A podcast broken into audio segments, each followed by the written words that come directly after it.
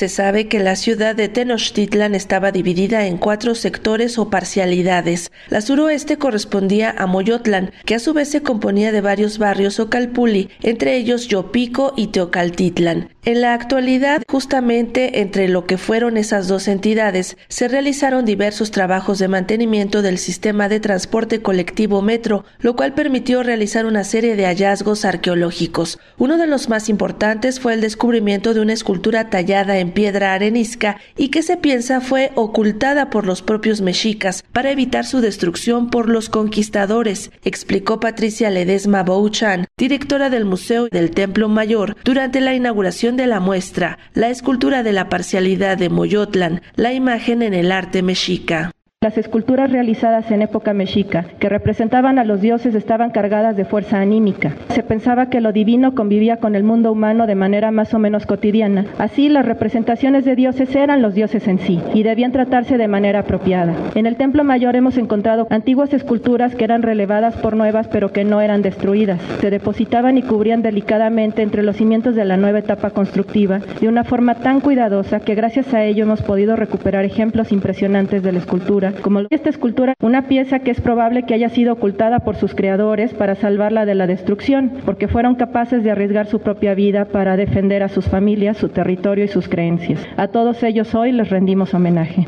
Aunque faltan estudios por realizar a la pieza mexica, los resultados preliminares proponen que se trata de una representación de Xipe Totec, divinidad a quien se le dedicaba la Tlacaxipehualistli, festividad de inicios de la siembra en marzo, días en los que casualmente se encontró la escultura el año pasado. Rasgos peculiares de la efigie, como algunas marcas en la cara y ciertos pliegues en el pecho, que podrían representar los cortes de la piel, confirmarían la hipótesis de identidad relacionada con Xipe Totec, el señor desollado, como también se le conoce, detalló Alicia Bracamontes Cruz, miembro de la Dirección de Salvamento Arqueológico de Lina. En principio pensábamos que era un macehual, sin embargo cuenta con un bastón y en su caso ese bastón en ocasiones se transforma en una lanza, por eso la posición de los dedos y de la mano empuñada, se aprecia como eh, dobleces o comisuras bajo su cuello, en el pecho, se piensa que es la piel que se coloca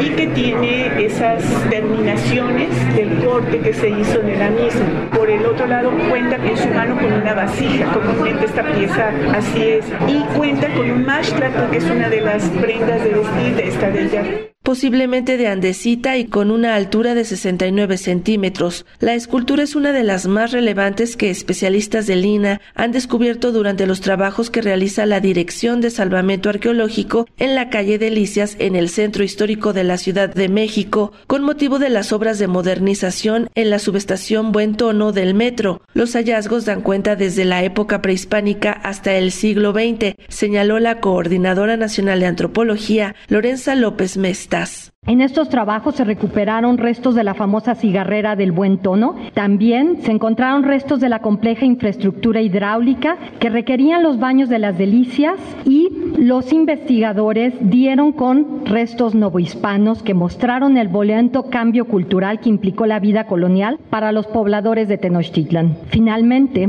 la ocupación prehispánica se hizo presente. Aparecieron chinampas, canales y restos de una habitación. Dentro de estas se encontraron un par de entierros, dos urnas con restos cremados de otros individuos y esta fabulosa escultura hecha de piedra arenisca. Es probable que esta escultura fuera depositada ritualmente en el piso de la habitación y considerando que nos encontramos en la época de contacto con la ocupación española, es altamente probable que haya sido ocultada con el objeto de salvarse del fanatismo religioso de ese momento.